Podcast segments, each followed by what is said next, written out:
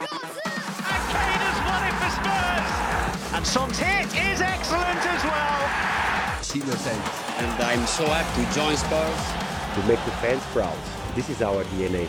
We have to protect this club and we need to turn it around. 这次聊点啥？Hello，大家好，欢迎来到新的一期。这次聊点啥？我是好久没录节目，连开场白都忘记的这代。Hello，大家好，我是状态一直很稳定，等待录节目的蛋蛋。Hello，大家好，我是又可以欢乐嗑 CP 的 Grace。哎呀，也欢迎两位来到我们节目。我们好久没录了，我今天刚刚看了一下一个月是吧？呃、上一次我们录节目是九月二十一日，今天好，老板好好解释一下。现在是北京时间 十月十九日啊，中间隔了那么久没录节目呢。首先是肯定是我的问题啊，我的问题 主要是北伦敦输，统一承担责任。呃，北伦敦德比输的实在太难看了啊，我心情一直无法平复，久久无法平复。但平复了之后呢，又觉得好像说的东西也没有那么多啊。之后就遇到了国庆长假啊，国庆长假我们聊点啥？节目组每次到国庆长假的时候，大家都是放假的啊，这个是惯例，这个是惯例，所以我就找了这样一个呃理由来为我自己做开脱。当然，我希望大家呃能比你能明白啊，我这个这样的一个借口啊，不明白我我也没有什么办法。我我还在那想，我我以为上期赢那个维拉以后会录节目，还准备说感谢一下我和我的祖国给我们一个假期的时间缓冲心心态。结果那天晚上是说打完了就录是吧？结果后来群里面说。呃好像没有什么想说的，那就不录了吧。我就，不是说好了？这个哎。不，不过有句说句啊，这个要怪库里里，啊库里里说的这句话，对吧？哎，可是还有一次也是说比赛结束之后就录，然后是老板放的鸽子，水晶宫这是哪一场我，就不记得了。水晶宫啊，水晶宫啊，在你录你录吗？那场球啊完是吧？还是啊，还是还是最后一场赢球的时候，就是就是未来那一场吧。呃八月八月份最后一场。哦哦，那次啊啊，哎，怎么了？哎，这每个人总哎会有一段时候嘛。每总有总会总会有一段，因为毕竟我们也不是就专专职做这个事情的啊。关键是什么你知道吗是吧关键是什么？关键是我们又回来了。啊，我们 不会，我们没有把这期节目给 你忘掉绕回。来了，我们不会不会说真的呃放弃这一档节目是吧？哎，也看到很多，老板身上的责任感还是很重的。对，有很多球迷都在那个微博上面留言，聊点啥呢？怎么还不录？呃，嗯什么我的快乐源泉？哎，很抱歉各位，也谢谢大家的支持，在这里表示感谢。啊，对，而且一定要说一下，本来老板已经准备今天晚上和蛋总两个人都要录的，对对啊，对，这在这里一定要感谢 Grace 在最后时刻加入我们节目，不让我们这个节目 仗义相助。太尬就变成太尬。我不知道我跟蛋总如果我当这个节目成为一个两人互聊的时对话候，节目的时候，对话节目的时候，这个节目的走向会呈 呈现出一样什么样的风格双口格？相声嘛，也别有一番情趣。也没有了。你会发现这个语言非常不堪，因为我们两个实在太熟了，突然间就开始这个节目我不知道会走入会走入一个什么样的状态。嗯好好，回来回来，不能歪楼了。嗯，嗯，这场比赛呢，哎，热刺终于赢球了。然后赢球之后，我怎么们今天终于赢球呢？哎那不是赢了维拉了吗？也不是终于，连续两场比赛打进一球以上，终于拿下比赛 胜利，对吧？终于走出了连续三场比赛连丢三球的这样一个 低谷，因为我们毕竟两连胜了忘，记这件事了。对不对？对，毕竟两连嗯胜了，我们惊讶的发现，现在距离榜首只差四分。对，是的，是的。我们在连续三场丢了九个球之后，我们惊讶的发现，我们距离榜首还竟然只有四场四分的差距。但是，但是大家不要飘，因为毕竟我们和阿森纳也只差了四分，而阿森纳现在排名 联赛第十二名。啊，所以现在可以看出球队就是赛季还早，对球队不能飘，大家也知道球队的目标是什么啊，那就是其实卢卡斯啊、凯恩他们都说了，就是我们球队目热刺这赛季的目标还是前四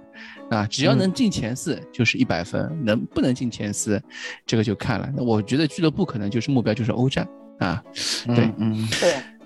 回到这场比赛，现实一点。对，回到回到这场比赛，赛前呢，我觉得怎么说，感觉不太乐观。热刺确实进入了一个，又回到了一个感觉是被受到诅咒的一个状态。啊，我们经常会说热刺是一支被诅咒的球队，是不是啊？我们好不容易遇到一支纽卡，一支就是问题比较多的纽卡斯尔，然后比赛前一一周，这支球队换了个大老板，而且换成了全世界可能是能找到的最有钱的老板。对，其实我不太乐观，我真的是，我一开始都不就是不太想看这场球了。其实从最开始，对。那个，我其实最开始不太想看的原因是，我觉得孙哥上不了了。就是在我这个听到他有两个阳性的这个结果，其中一个是孙哥的时候，我当时就感觉到很难过，因为确实孙哥最近状态对很悲观。孙哥是我们前几轮当中最粗的一根大腿了，而且他那个世预赛也表现的很好，就是也是他一根大腿拖着韩国在往前走。所以，我想一根大腿就这两个葡萄牙人，是吧？是的，太不容易了，而且真的很疲劳。我感觉世预赛我看了一点点吧，我就感觉他已经很累了，有这样的这个往返。对于这个一会儿一会儿再具体这个吹孙哥，所以我看到说孙哥上不了，我就比较悲观，而且。但是后来又出现说是假阳性，但是我同时就会想到说，这个对教练的排兵布阵其实是一个很大的考验，就是他一开始可能把他们排除出了阵容，他想了一个一套这个战术体系，然后当他们发现，哎，他又可以打了，他又要重新再这个进行一个排兵布阵，对，我觉得这个对队里面的这个。战术的这回整个准备其实也是一个挺大的影响，包括队里的气氛呀，大家的这个状态呀，都是一个很不利的影响。再加上纽卡被收购，我觉得这个纽卡被收购这一周以来，整个算是这个本轮英超最大的一个点了吧？大家都在，就是无数的三十年纽卡球迷都已经蹦了出来，所以我对对，包括就是它的历史呀，什么什么什么之类的一系列的。让我还重新认识了一下这支俱乐部，毕竟我也只是一个新的球迷而已，所以整个整个的心理预期确实是挺低的，而且尤其是当这个两分钟又被人家进了一个球之后，你能看到那个现场的气氛，然后新老板他们那种欢欣鼓舞的样子，真的是我觉得整个的气势都是对我们非常非常不利的，所以我觉得这个无论是前期的心理准备，然后包括开场之后的这种情况，其实都是一种。唱衰的一种气氛吧，但是最后我们能整个逆转，最后赢下比赛。我其实最开心一点，就反而是说，我们之前总是被人家逆转，然后我们这回终于逆转，而且我们毁掉了一个他们特别盛大的 party，我觉得这个感觉特别的爽。做反派的感觉好好。对，其实后来的这种开心的成分已经不仅仅是赢球的这种开心了。我觉得就是有一种，由于对手是他们，由于他们的这样的一个状态，反衬出了我们这场胜利的这种难得。我觉得最后有一种这种开心的有一种屌丝逆袭的感觉。能这么说吗？啊，好像也没什么问题啊。好像没有后来看到那个 镜头在扫向他们，就我们三比一领先之后，镜头在扫向他们那几位老板的时候，老板坐在那儿在看手机了，已经。对对，发短信了，已经。想买人，快买人买人，就是这种感觉。哎，有没有想到那个我们六比一赢曼联的时候，然后看见三个字也是在看台上面一直在也是在这个发短信啊，也说异曲同工，异曲同工，对，异曲同工。我觉得这种感觉还挺爽的。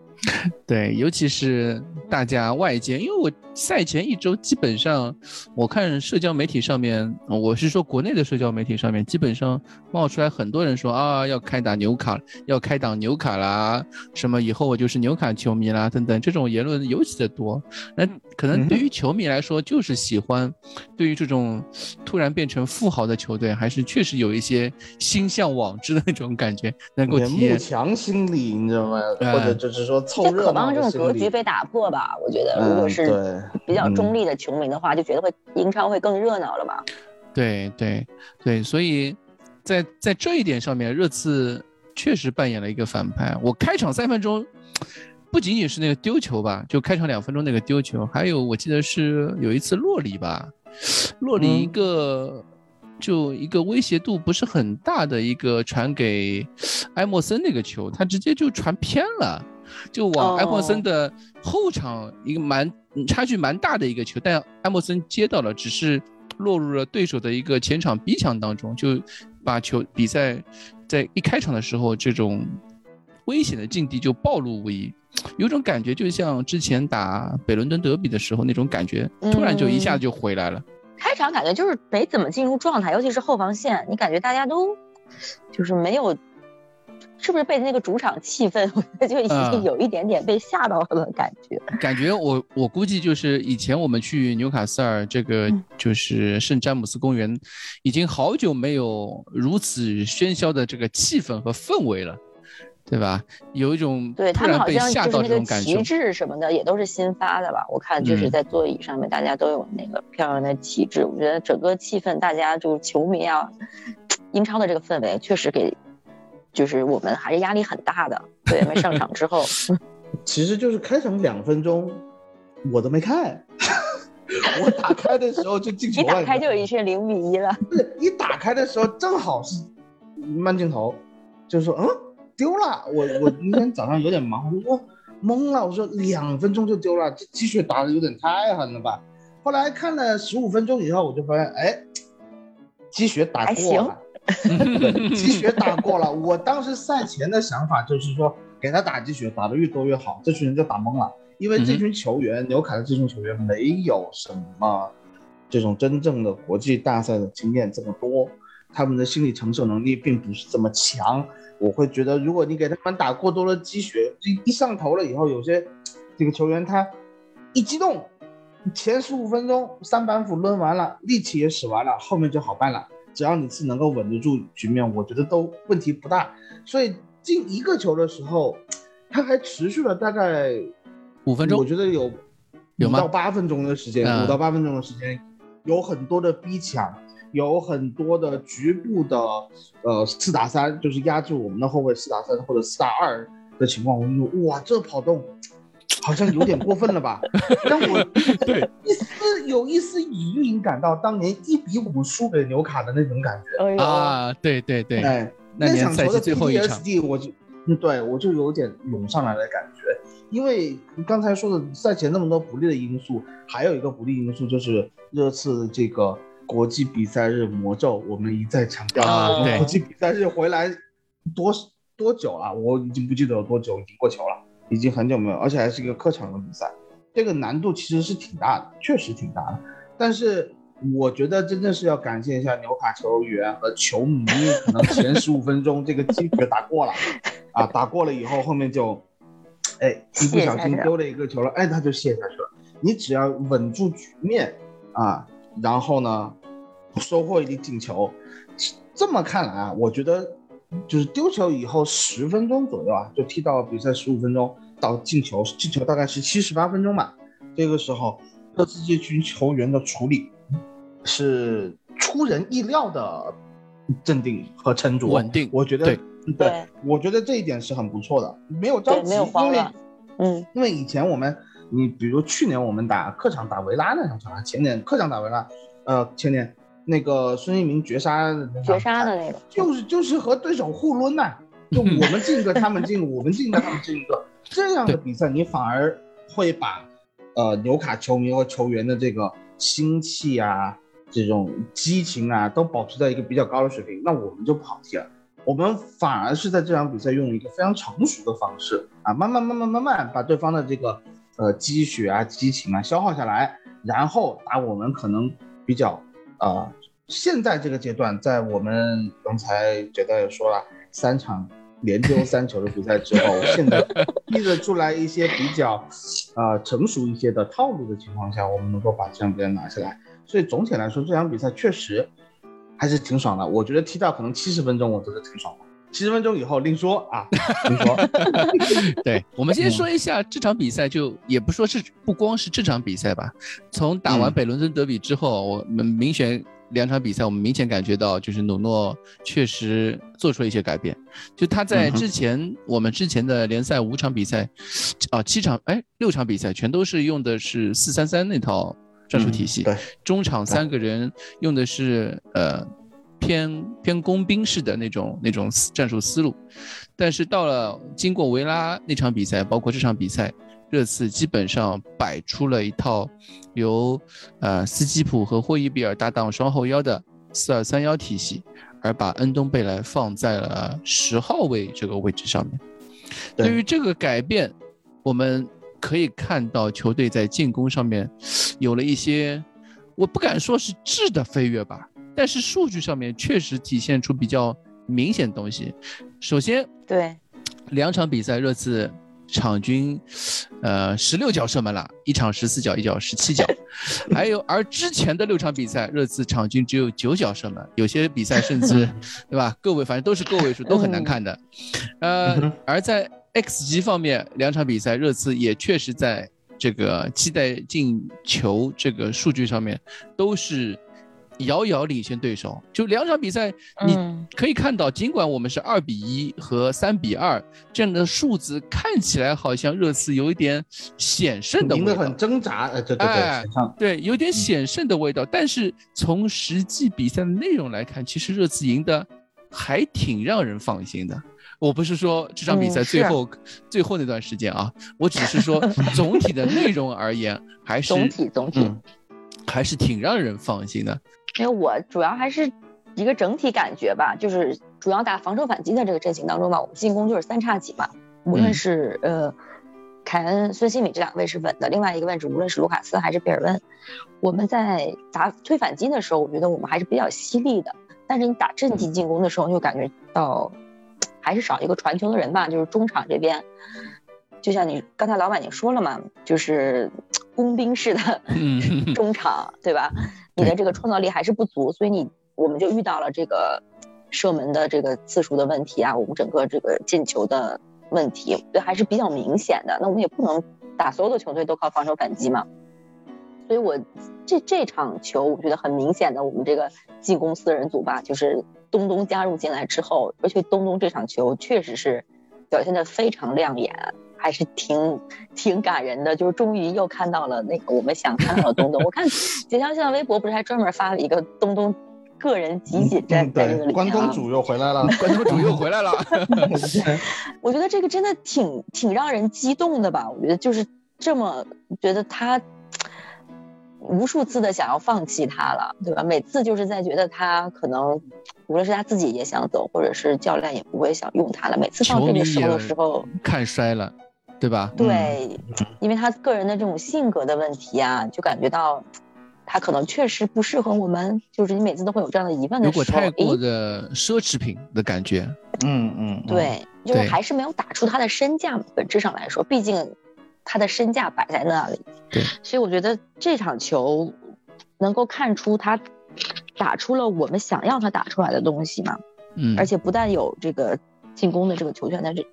这个创造力，他自己还进球了。我们之前一直在想，就我包括我也一直在想，包括上一场，这个霍伊比尔进球了，就想说我们进球的人还是太少了。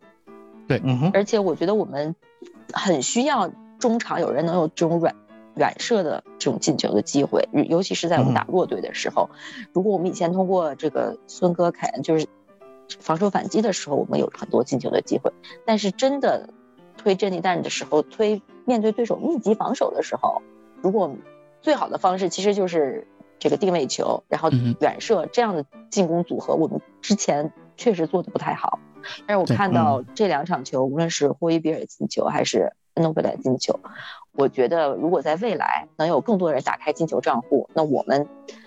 能够在应对弱队的时候拿到应得的分数，这个对于我们最后赛季中的那个想要的目标。才是最重要的，我们不能每一场球都指望，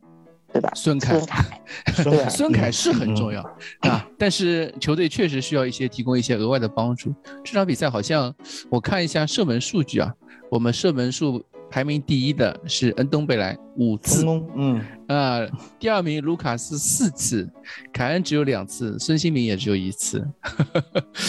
这个射门数据确实，只不过是因为。孙哥和凯恩他们太会把握住机会了，对吧？他们拿到的一一两次机会，他们就可以把握得住。对的，嗯。但是我们需要更多人能够站出来。其实就是说，足球还是十一个人的比赛。呃，刚才 Chris，呃，Grace 刚才说的这个，以前我们推反击啊，就是奎老师其实已经讲的，就一开始的时候努诺的战术就是七人防守，三人进攻这么一个体系。对，呃，就哪怕我们是说是三个这个嗯中场都是偏工兵型的，其实阿里本身不是工兵型的球员，你只是说把他的责任，但是他已经快被改造成工兵，对他的分工把他限定在那样一个位置上，这是跟战术安排有关系的。你就不可能以这样的战术安排去安排到安东贝莱的身上，所以呢，安东贝莱一开始是没有机会的。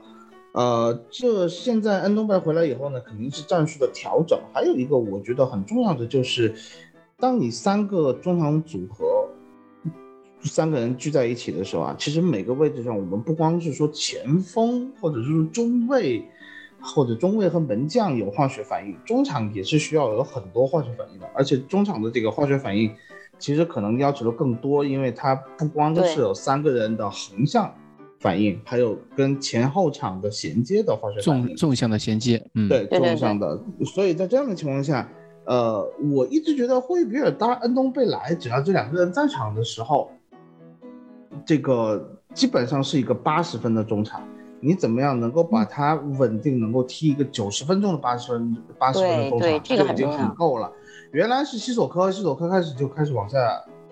直线下降，这个身体素质啊啊各方面都不行。然后后来是温克斯，那大家也有目共睹，温克斯是什么问题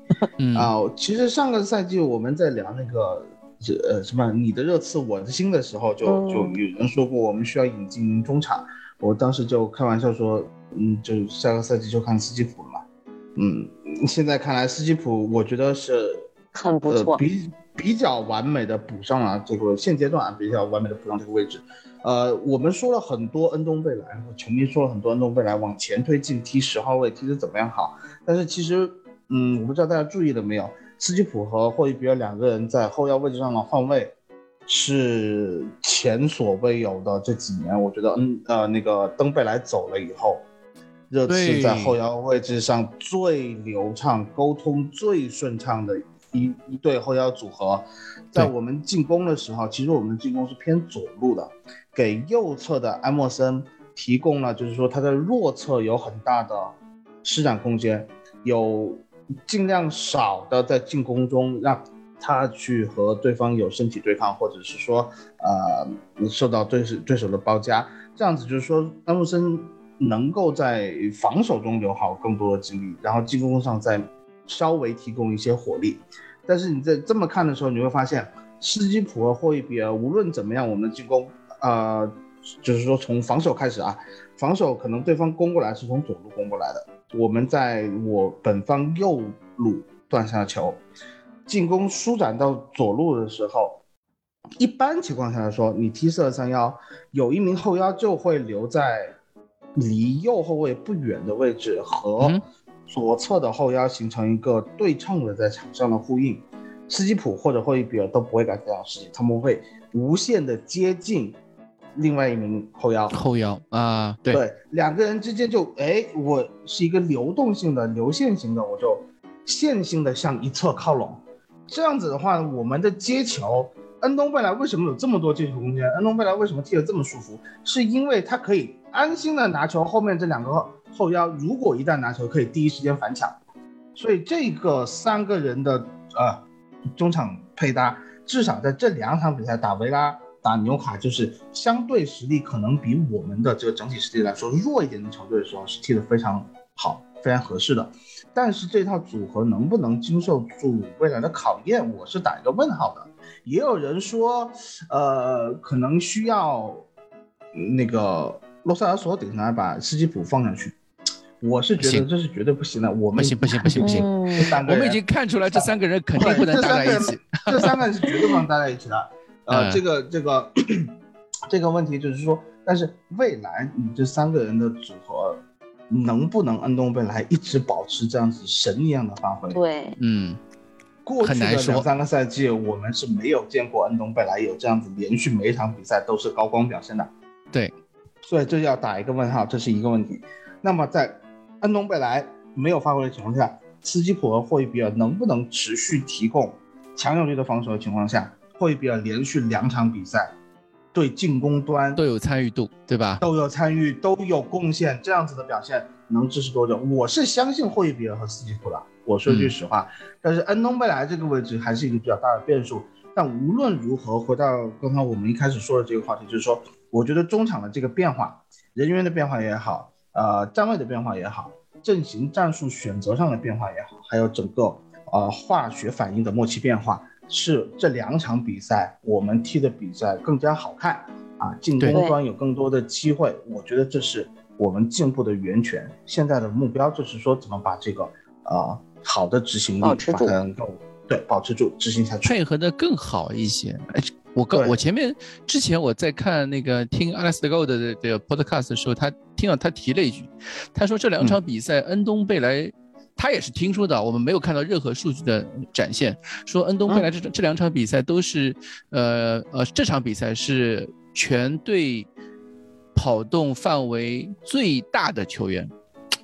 这个让人其实。你你看一下他那他出现的位置，我觉得很正常啊。你最后八十分钟不都跑到左后卫去帮忙了吗？对他还去帮雷吉隆，真是。对啊，对，这个是我们对于东东来说是一个还挺让人惊讶的一个表现吧。以前大家都说他懒嘛，或者说防守上面有一点出工不出力的感觉，尤其是之前打四三三的时候，他落位落在一个位置上面，明显的能感觉到。他是过了就走回来的啊，他被过了就是被过了，对吧？他也就更多的是表面功夫做一做，其实防守数据上面不会体现出什么。但是，嗯，这两场比赛他回到十号，就是我们把他摆在一个更靠近前场的一个十号位的位置时之后，你反而会看见他踢的，首先踢的开心了，踢得舒服了，那他在在防守上的贡献也做得更多了。这个就是一个球员在信心上面的一些呃改变，会对他的整整整个比赛的态度上的一些转变嘛，对吧？我刚刚在我再提进一个提提到一个数据，就是我记得中场休息的时候，呃，有记者提到斯基普和霍伊比尔，整个上半场两个我们两个后腰只传丢了两个球，两个人各传丢了一个球。而即便是全场比赛，两个人的传球，呃，失误率也，就也非常非常低，也只传丢了个位数的丢球，就传球准准确率超过百分之九十五以上。这个也是我们，呃，即便是打弱队，这些年来打弱队的时候，也没有这样的一个表现，也很少出现，很少出现这样的表现，很少出现，哎，很少出现的这样一个表现。我们能够发现，我们之前的一个问题就是后场。在向前场输送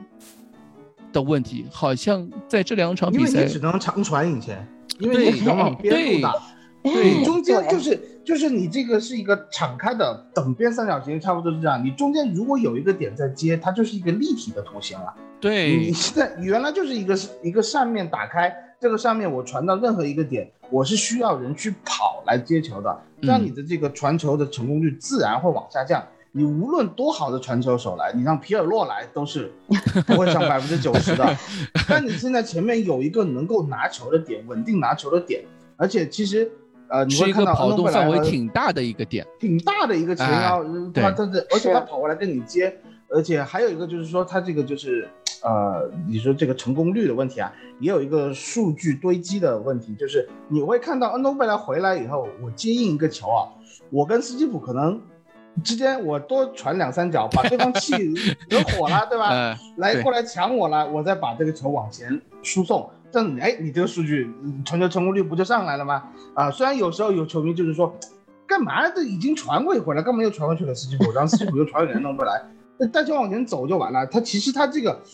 实际中运用的这个效率，他一个是帮助球员恢复体能，还有找一些球球感。有时候有，比如说球员长时间没有拿球了。啊，他传一下球，他都是控制比赛，球员踢得舒服的一种表现。我是非常希望看到这样子，可能不是很有意义的传导，在我热刺的比赛中多一点出现，这是一个球队变得愈发成熟的一个标志，至少是对于现阶段的热刺来说，是我们开始变得成熟的一个标志。所以还挺好的这个中场组合是。另外一个我还挺想，我特别想吹的就是，嗯。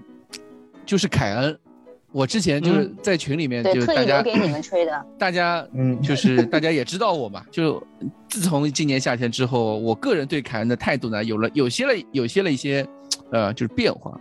就没有以前那么的 respect，没有以前那么的喜爱。但是这两场比赛，我确实看到了凯恩的某种变化，他和以前不一样了。这个不一样，首先是主教练对于球场战术上面的一些改变，这个四二三幺体系。整个体系，凯恩顶在最前面，顶在九号位这样的一一套战术打法，让我依稀有了那种当年凯恩的影子，你知道吗？他就是那个以前凯恩经常会被其他球迷诟病，他就是呃做 type in 的射门的得分手，他永远都是站在呃球队最前面靠最靠近球门的那个位置，呃。就点一下，对吧？就传一下，就射一下那样的一个人。这场比赛，这两场比赛，其实你可以已经开始慢慢发现，凯恩的回撤变少了，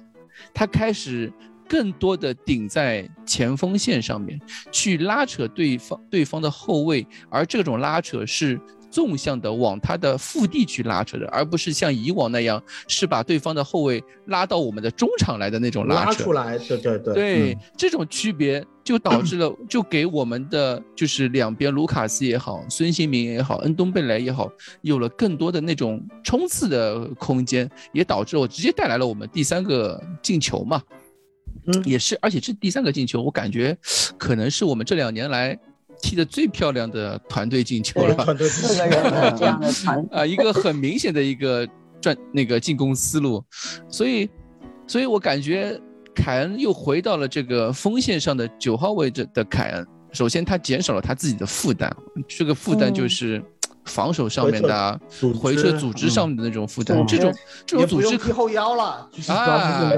对这种啊。组织可能也是一种战术体系上面，因为球队有人在做这个事情，不，需要他在做这个做这这些事情了。这让凯恩嗯。他又当身上爹又当妈，对，这让嗯。凯恩身上的负担变小，负担变小了之后，他的信心也开始慢慢慢慢回来了。我记得下半场的嗯时候有一个镜头，我印象特别深刻，就是球队我我不记得是门将开的大脚还是后卫起的大脚，凯恩在中线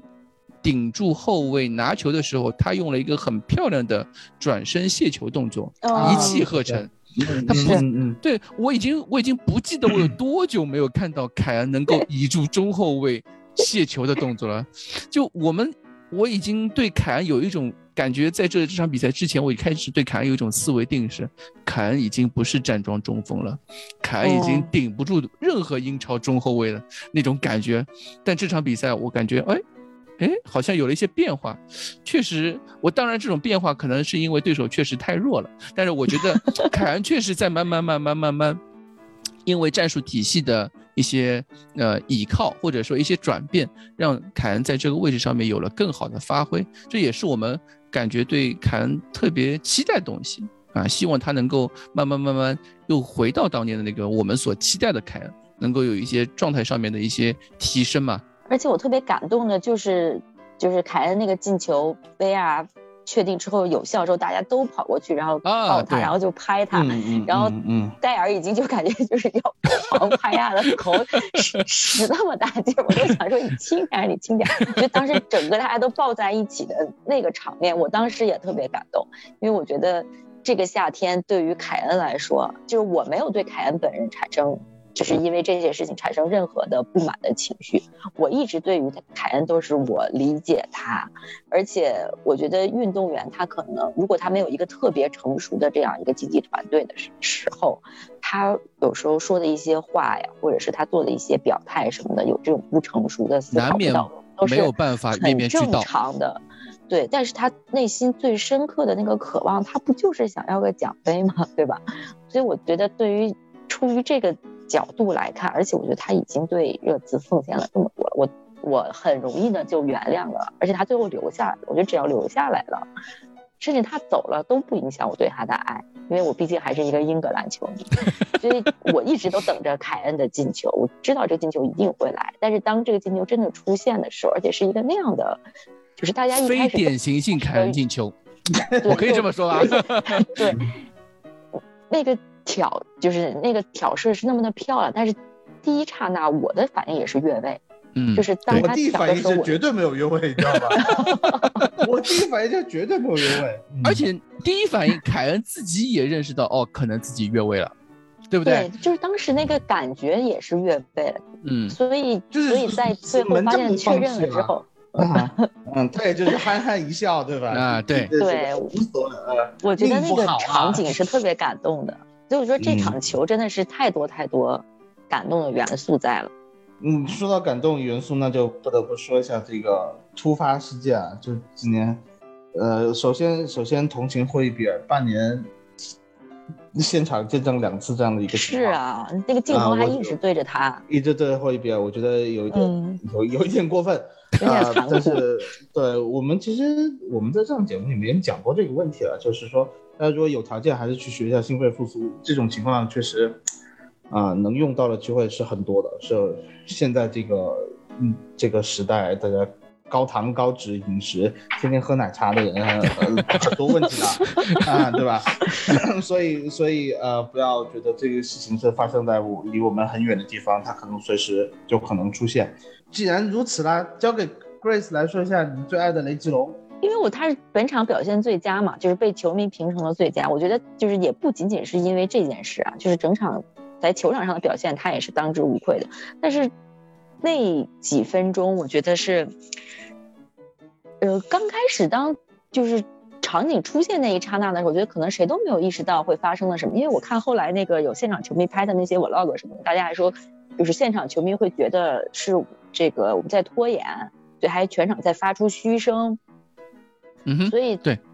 我觉得在那个情况之下，其实也是顶着很大的压力的，就是发现了这个情况，然后及时的去跟主裁汇报，然后及时的去进行沟通，然后包括戴尔后来也去连忙让队医就是过去帮忙。我觉得包括后来就是雷吉隆和纽卡斯尔的主场的观众，他们有一个互相就是互相鼓掌的一个，场景。对对对，嗯，对，我觉得那个也还挺感动的，因为在主场的球迷心中，你一个对手的球员能够得到主场观众这样的一个掌声的一个认可肯定，其实对其实也是一个很不容易的事情。然后包括他最后还自己在社交网络上面写了一码，说在这种足球不是最重要的，就是这个能你能康复才是最重要的。我觉得这个也是就是后续的一个把这个事情有一个圆满的结尾吧。包括大家最后这个比赛裁判也及时的让比赛暂停了，然后所有的队员都去了解说，哎，到底发生了什么事情，然后知道这个观众安然无恙，然后比赛才重新开始。就是我今天还看了一个网友就是混剪的一个视频嘛，就是把整个这个配了一个比较感人的音乐，然后加和这个埃里克森的事情也融到了一起。就是你在这个时候，你会觉得我们作为一个足球迷是一个特别幸运的事情，因为能够见证这一切，然后这个就是有一个足球比较很重要圆满的但是一个对，但是生命？更重更重要，但是在所有人的一起努力之下，生命得到了拯救，然后足球也得到了一个美好的延续。我觉得那个故事有了一个 happy ending，这个是最最最重要的。有一种看到了人性的光辉，在那一个嗯那个刹那，对 吧？就是对，当然谁都不想发生这样的嗯事情啊。对，肯定，嗯，就是说足球真的是有时候在我们讲竞技体育的时候啊，你会说一些死敌，你会对一些客队，呃，做客而来的球队抱有很大的敌意，呃，整个足球的世界是可能有时候是冷冰冰的，有时候是那种剑拔弩张的那种情绪和气氛在那里。就刚才说的，一开始以为是热刺拖延时间，有很多人第一反应看到镜头的时候是以为雷吉隆去报告说那里有种族歧视的语言，因为一啊，我也有般来说你一种这感觉，对对，对你这这第一反应，就是说很多人的第一反应对球场上出现这样的事情的时候，一定是出现了什么不好的、负面的、对足球有影响的事情。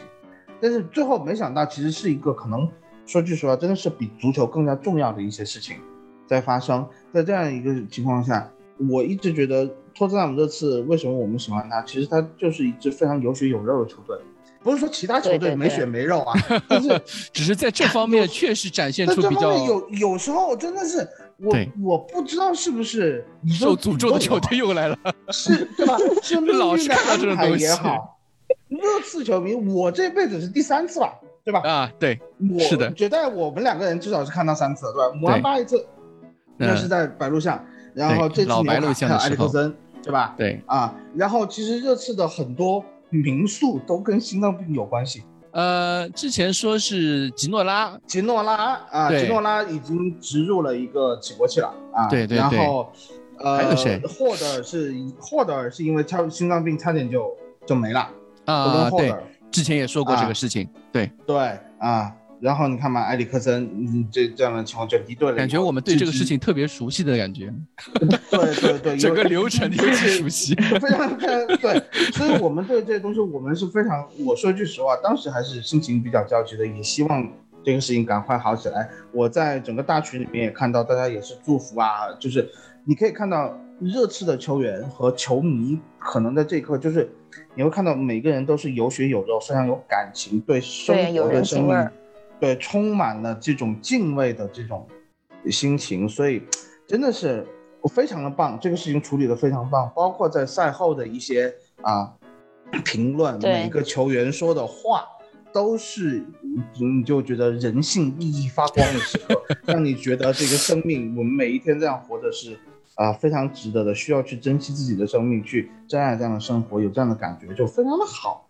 嗯，就是说吹那么多雷吉隆，对吧？那我要吹一下戴尔，我必须吹戴，尔。必须要吹，必须吹这场比赛我我我不管他啊有没有这个乌龙球，不管我最后那啊个那个乌龙球让我多么多么就是有那种看到三比三不祥的打预感西汉姆那个不祥预感我不管那最后五分钟我度过的有多煎熬，我觉得嗯这场比赛的戴尔绝对值得跟歌颂。这种歌颂嗯就是指，因为因为从戴尔赛后的这个采访，其实他嗯，并不是第一个球员去找队医要心肺复苏设备的。召纽卡唤队球员已经跑去了，其实当时，对，当时纽卡是可能是第一个就有纽卡球员，我但是看到纽卡球员跑去了啊，对对对，而且但是戴尔可能他的沟通更为直接，更为嗯就更为突出一些，因为他去不，他给的那个他给的那个指令和解释非常的明确，因为纽卡的那个、嗯。他不是纽卡的队对，医不，知道怎么回事管理这个呃除颤仪的是。英超所有这个球场，他现在都配备除颤仪，但是他好除颤仪它像是是一个说第三方公司，他有一个第三方的，他这个就外包出去的，他有自己专门管理哦这个除颤仪的啊、呃这个这个医务人员在场，是他跑过去跟解释的时候，那个那个人还有一些迟疑，说嗯什么情况、不知道。对你又看到那个人有点懵，但是戴尔是非常坚决、非常坚毅的眼神，然后拽着那个人说：“去，赶紧去，不用想了。”就这个感觉。然后拿着就跑了。对，所以那个镜头给的就是那个镜头语言给的非常有有力量。其实也并不是戴尔是他是第一个人，但是戴尔是做出了最关键作用的这么一个人，在这一点上，所以所以真的是非常的要棒。必须而且必须要吹嗯，必须要吹。这个你你知道吗？就是其实第一个球啊，我们进了第一个球，戴尔长传的，戴尔长传找到雷吉隆，非常精准传到雷吉隆的脚下，所以真的是这场比赛的反攻号角都是带队吹起来的，对吧？所以你知道在论场上在场下，对吧？对，在真正中场休息的时候，我真的是感动到，马上下载了戴尔 创建的那个 APP，马上注册成为他 APP 的一个会员，然后第一个封的人就是戴尔，我马上做了这件事情。啊，在下半场很长的一段时间里面，我还在在在那里。啊，进行激烈的思想斗争，因为戴尔最近在 Instagram 上面发了一个那个呃小视频，就是他发起了一个众筹的项目，是来哦。支持他这个 APP 的，所以我一度还想比赛结束了以后，我就去给他投钱，对吧？支持我们的带队，结果乌龙球进，好吧，算了。有的时候啊，哎，有的时候啊你哎不得不承认，嗯。戴尔能作为热刺最近三位主教练穆里尼奥啊，我们波切蒂诺不就不说了，穆里尼奥、嗯。梅森、梅森。努诺时代三个主教练的主力后防核心。努有可能大家都不太清，就大家有忽视掉了一点啊。本嗯赛季到目前为止，八场联赛全部首发的中卫戴尔，就戴尔啊。嗯，嗯嗯，对，带队这个这个负责任的态度，对吧？训练的这种对。态度，一向都是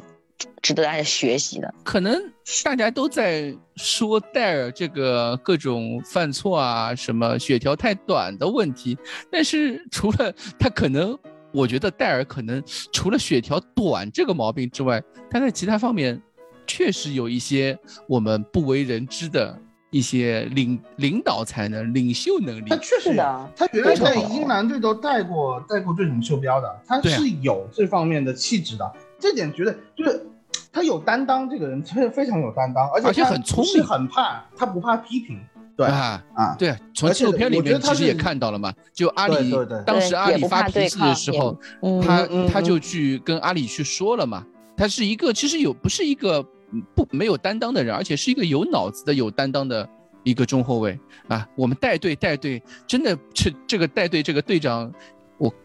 就是这个说法啊，真的是气质在那里在还是有气质在那个里面，对吧？是的，但是、啊但是你一定要说智商的这个问题，我还是想说一下，最后那个球啊，最后那个球，我们来我们来我们来真真的是就事论事，嗯 他太早把自己甩出去了，你知道吗？啊，他不应该自己拍的是，就是说他在球场上他有一些技术动作的问题。我嗯个人认为，一我们还是在强调当年的伤病对他造成了巨大的影响，巨大的影响。他的整个身体的协调性，这种英格兰球员啊，我发现是这样的，他的身体机能出现某项重大变化了以后，他很可能整个人的球风和在场上做判断的一些情况，他就会发现发生一些巨大的、明显的、肉眼可见的变化。然后他自己想调，他的脑子可能还存在于我这个动作十年前或者说五年前我做得出来，我现在依然做得出来，但是他的身体已经不允许了。有点跟不上，对吧？对对，所以在这样的情况下，我不是说责怪他怎么样，但他一定是他需要脑子和身体达成一致、达成和谐共处的状态。我觉得他很需要时间，但是你也可以逐步的看见他这三个教练在任的情况下，他在这个后防线他找准自己位置的这个感觉，现在是逐步上来的。但是你说他能不能一定是一个？我我们我当时一直黑他，就是说他不是一个能够帮助球队，或者是说一个球队如果要争四的话，这个中卫不可能是戴尔，戴尔没有 争四中卫的这个能力。以前我的没有那么多感觉是，范戴克呀。对，那对，但以前我的感觉是戴尔可能是最适合伯恩利和谢菲联，这样说的是这样说也简单，这样说是最适合他的。现在啊，现在他可能基本上上升到适合埃弗顿啊啊狼队这样子的，就是他我们需要就是说热刺可能和戴尔需要共同进步的这样的一个情况下，我们现在是给他很多的。的鼓励信心，呃，我也不黑他那么多了，对吧？就是在这样的一个情况下，呃，但是确实他在球场上的表现，这个赛季我一直觉得罗梅罗真的是一个高级货，但是罗梅罗的高级货是从技术的角度上来说的，对，你从技术角度上来说是不够的，对对，从战术层面，从后防组织和领袖气质这个层面上来说，我们需要现在这支球队需要一个戴尔。嗯，这个东西是达文斯桑切斯和罗登都做不到的。可能说罗登有一些技术上的处理，很多球迷看在眼里，就是欧洲杯的表现和世预赛的表现，罗登有一些处理是相当不错的。而且他作为一个年轻球员，他的身体素质可能在某些程程度上比戴尔还要好一些，比现在的戴尔好一些。但是他们都缺乏一个明显的领袖气质。领在热袖气质，刺现在是后后防线上，在你你想嘛，雷吉隆一一年级生对吧？二年级生，啊，雷吉隆是二年级生，然后呃，这个这个罗梅罗罗梅罗一和安年级是默森，一年级生安安默，森都是对都一年级生的情况下，你需要一个啊对抗不怕啊，对有所担当，就是犯错了也是我的我的我的啊，是我觉得是更好的坚嗯决贯彻主教练战术意图的中后卫。对，这个戴尔可能是当仁不让的球队队内第一人。好选择。而且我我记得我赛后看那个 a l e x a Gold 的的那个场边的说法，他说这场比赛其实戴尔有很多的镜头是很多场合的一些内容是镜头没有表述出来，就是他经常去对着罗梅罗大喊，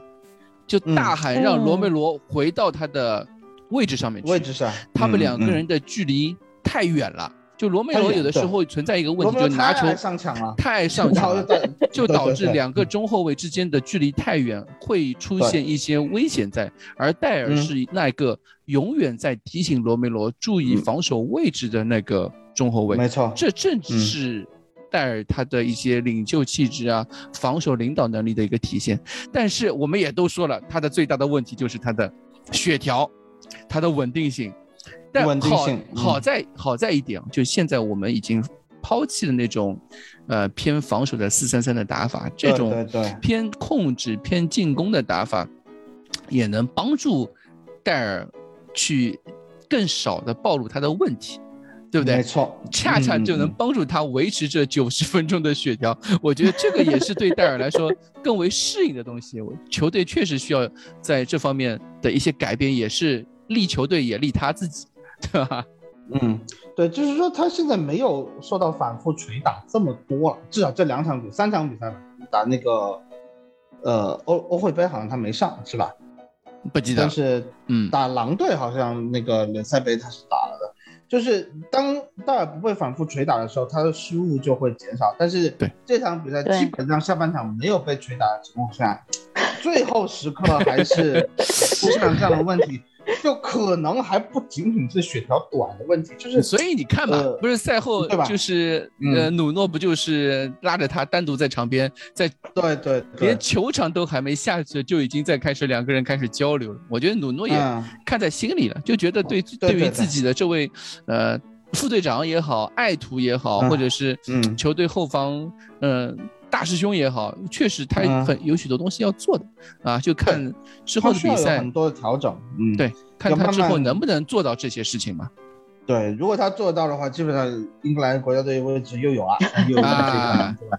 我记得那个嗯。夏夏天欧洲杯的时候，索斯盖特也特意提到了为什么没有专门招戴尔。说了戴尔，对对对对，专啊，门所以他对戴尔确实是比较，嗯在戴尔踢的那么糟糕的一个赛季之后，索斯盖特在欧洲杯之前还竟然会点名一下，还要点文啊对吧点名戴尔，嗯这个我是着实没有想到的，也可见戴尔这名球员在场上场下的一些在教练心中的就地位真真的是说实话，就是你需要一个中后卫去理解一个中后卫，作为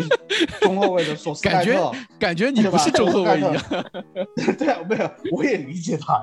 他是中后 哦，你现在你在在呃，我们聊点啥？两年之后啊，三年了，已经哎三三个赛季了，嗯两个赛季啊啊啊呃之后，啊你终于啊开始理解戴尔了。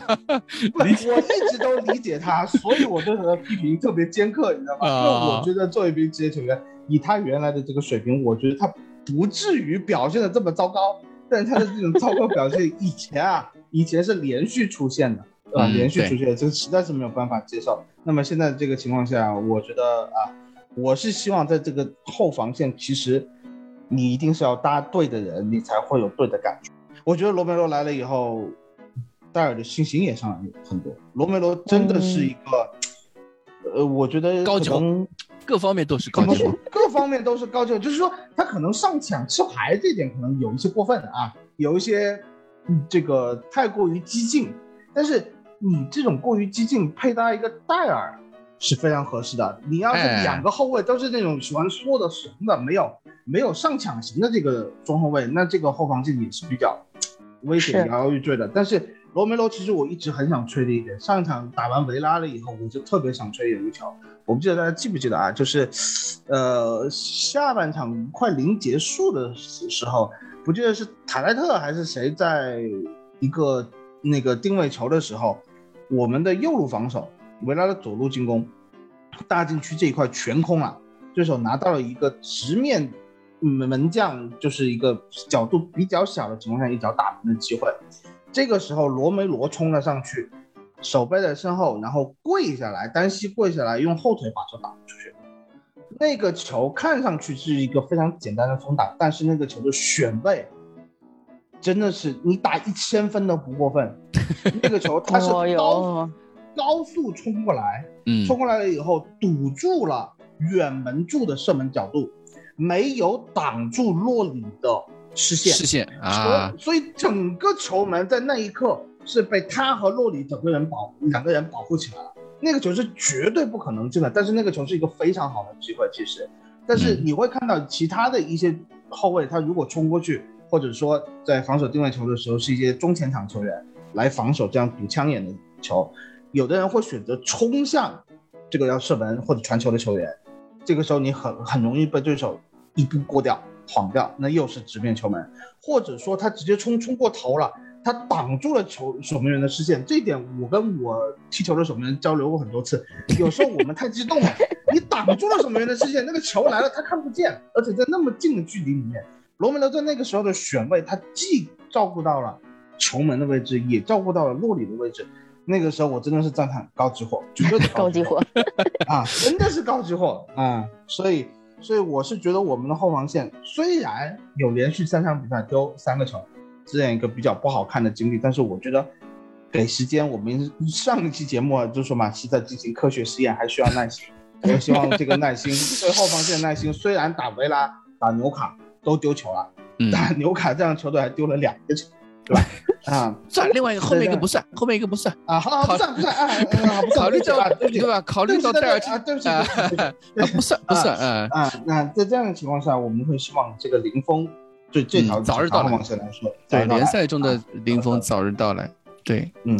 哎，这场比赛我确实也暴露了很多，呃，尤其开场五分钟暴露出我们一些边后卫上的问题啊。我们也希望，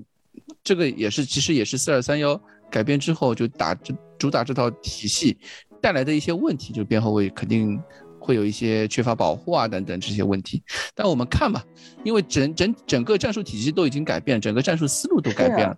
看看正在搭建的一个过程，这这个原来是不要求边锋回防的嘛，对吧？就是让后腰去补边后卫的身身前身后这样的位置。现在你要把这个体系又换回来了，嗯，对边前卫其实就是要求还蛮高的，要求要求很很高的，所以这样子也不好打。你特别像纽卡这样子边锋冲起来。全世界都拦不住的 球队，也是，也是，真的是一个很大的考验。所以在这里，可能，嗯，今天我们也没有那么多聊的情况，就是没剩多少时间的情况下，我还是想批评一下努诺，七十分钟以后没有换掉孙兴民。是，孙兴民累死了。是的。做球都球都拿不住，脚都站不稳的情况下，他居然连拖时间换人他都不愿意换人。这这个我觉得有一点点过分。当然，现在的消息传出来的，意思是说，呃，周中去那个欧会杯打维特斯这场比赛，因为要远赴荷兰，有一部分主力球员是不能随队前往的，会保护这一群主力球员。比如说埃默森就是一定要留在英国隔离了，啊，不会去荷兰。也因为疫情的关系嘛。对疫情的关系，有很多方面可能就是说。我个人，我赛后也反思，因为我在赛中的时候骂了很多次努诺，怎么还不换人？就是就是我骂骂骂了很久。比赛完了以后，非常心疼我孙哥